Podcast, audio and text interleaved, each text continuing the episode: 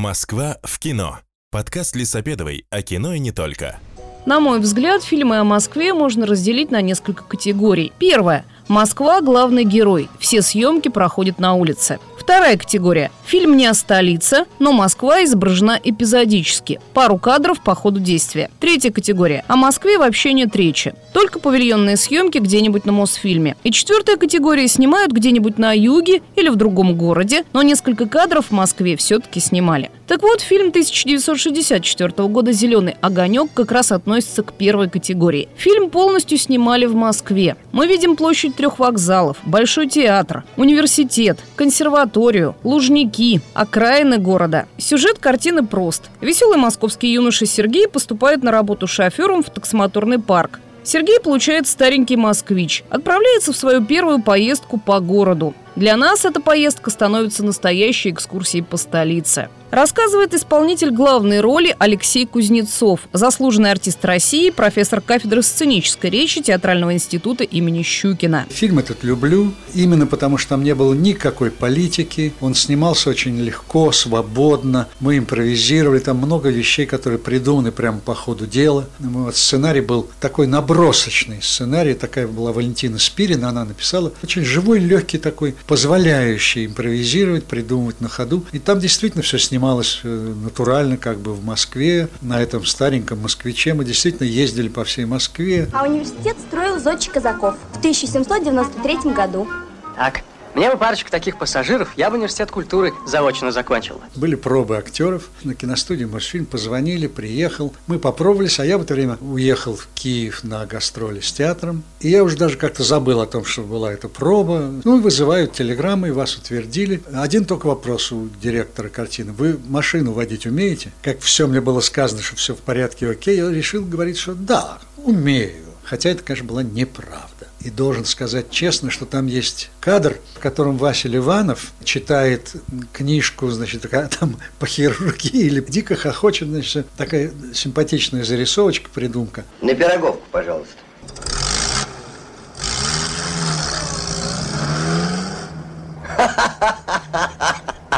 Но в этом кадре я должен был выехать из кадра. Это была первая съемка, первый съемочный день. До этого мне шофер показал, значит, как там скорости. Мне нужно было выехать, но самое страшное заключалось в том, прямо перед машиной, буквально там в сантиметрах, стояли два дига. Диги – это приборы огромные, сейчас уже стали маленькие, а тогда были огромные такие светящие, слепящие глаза приборы. И мне надо было между ними в первом своем дубле, в первом заезде на машине проехать между них. Должен сказать, что у меня коленки тряслись. В картине этого не видно, хотя я вижу, я вижу, что у меня сосредоточена мысль совсем не на игре, а на том, как бы мне мимо этих двух приборов проехать. Коржиков, Коржиков приехал. Спасибо, прекрасное время провели. Почему фильм черно-белый? Ведь 64 год все-таки уже было цветное кино. Да, было, но как-то они по эстетике решили, что проще черно-белое, как то достовернее вроде бы. Но в этом что-то есть. Она, она какая-то и вроде как правдивая, и вместе с тем и придуманная, и смешная, и все. Сейчас вот раскрашивают все их. Могут и раскрасить, но вряд ли это пойдет на пользу. Не надо, она с содержанием берет, не цветом. После фильма появилось несколько в Москве кафе. Кафе «Зеленый огонек», «Зеленый огонек». Штуки 3-4 появились. Таксисты меня бесплатно возили. Узнавали, говорили, о, «Зеленый огонек», поехали. Платить не надо. Что можно новенького поглядеть в Москве, шеф? М? Так сказать, приобщиться. Универмаг Москва, Руслан, ярмарка в Лужниках. На улице ведь тогда намного свободнее было во сколько раз. Несравнимые. Мы, в общем, вот этот там полгода проснимали без каких-то таких криминальных ситуаций. Хотя это, конечно, было все на улице, действительно. Ну, была всегда милиция с нами. Один раз только была неприятная очень история, но виноват был не я. Передо мной ехал ЗИС операторский, у которого была такая сзади платформа, на которой стояла камера, а оператор, Листопадов такой был, очень хороший мужик, он сидел свесивши ножки, и вот когда мы должны были вместе тронуться, то я тронулся, водитель операторской машины перепутал скорости, включил заднюю. И вот когда нашему оператору с криком пришлось убирать ноги, вот это был единственный, пожалуй, момент, когда что-то было не по штату. А все остальное было чисто, тихо, спокойно. Хотя были там, мы придумали, там и трюковые были съемки. Эпизод не пошел, когда я там бегал вообще через крышу, через машину, поверху перебегал и так далее. Консерватория, стойте!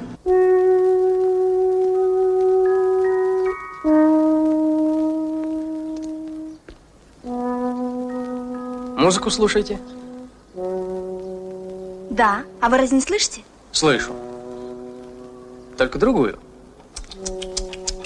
Почему именно вот эти вот точки в Москве были выбраны? Там около вокзала, Ярославский, по-моему, там, ну, на площади трех вокзалов, потом к Лужникам. То есть вот такие консерватории, культовые точки московские, да? были? Вот интересная вещь. Сейчас я вам скажу одну вещь. У меня брат был художник и работал тоже на Мосфильме. И вот он мне говорил очень интересно. Раньше звонили мне мои знакомые друзья, режиссеры, и говорили, вот у нас сложнейшая картина, жуткие совершенно объекты надо там, выстраивать декорации, денег мало, но иди к нам, у нас будет так интересно, это так будет сложно, ты не представляешь. И он с радостью шел и работал. А теперь он говорит, звонят с киностудии, говорят, Саш, у нас работы ни хрена никакой там нет, там ничего нет, там не надо ни декорации, ничего строить не надо, приду, денег много, иди к нам. Вот принципиально разные совершенно позиции, подход к творчеству. Да? Вот в то время, когда снимался «Зеленый огонек», тогда обязательно был художник на картине, художник, который вместе с оператором разрабатывали раскадровку так называемую. То есть это бывали, я видел многие эти варианты, это были ну почти, почти работы художника настоящего с вот этими объектами, которые потом будут обснимываться. Но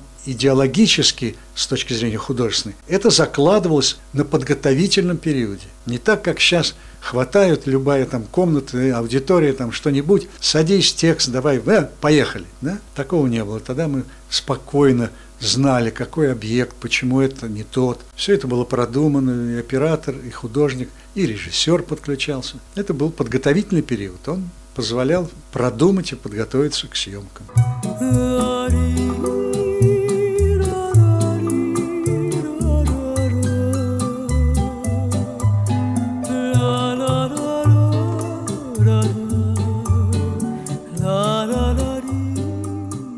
Картине «Зеленый огонек» Алексей Кузнецов подпевает француженке Николь. Огромный оркестр кинематографии под руководством Эмика Хачатуряна. И я, значит, первый раз с таким оркестром я должен был записывать эту ла-ла-ла-ла-ла-ла-ла шансон Дорфей. Вот это было страшно. Первый раз с таким огромным оркестром, когда человек 60 смотрит на тебя, а ты один, значит, там что-то лялякаешь. Импровизировали тоже там немножко на ходу. Музыка была записана, потом уже накладывали пенье отдельно. А здесь стоянка запрещена, а твоя мама в магазин ушла. Эта сцена, она мне тоже кажется импровизацией. Когда вы с ребенком около магазина поете, это импровизация чистой воды. Конечно. Ну, там была задача, чтобы я мурыжил, голову морочил милиционеру. А в это время у нас в России гастролировал, по-моему, Марьянович его была фамилия, певец. Да, Джордж Марьянович, точно. И он пел югославскую песня, она называлась «Девойка мала», молодая девушка, и она так и звучала. «Девойка мала», нарарирарайра, там я уж тоже текст не помню, но она очень была тогда популярна и страшно мне понравилась. Вот я ее взял, переиначил, это я уже сам, да, переиначил на те слова, которые по ситуации тут работали, получилось Тьфу-тьфу, симпатично. Интересно, что автомобиль «Москвич» является полноценным персонажем фильма. «Москвич» озвучивает Зиновий Герд. Первый выезд молодого таксиста на самом старом инструменте давал тоже повод для иронии, всякой юмора. Кстати, он был же разговаривающий москвич, который озвучил Зяма Герд и своим тембром. Придумал тоже реплики, там всякие отдельные были придуманы. Много там было придумок. А ты с места сдвинешься, а?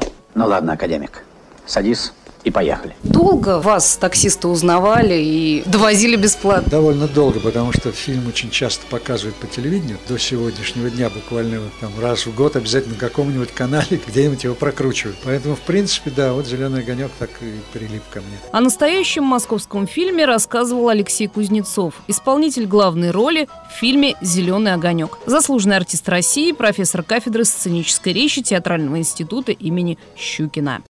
Москва в кино. Подкаст Лисопедовой о кино и не только.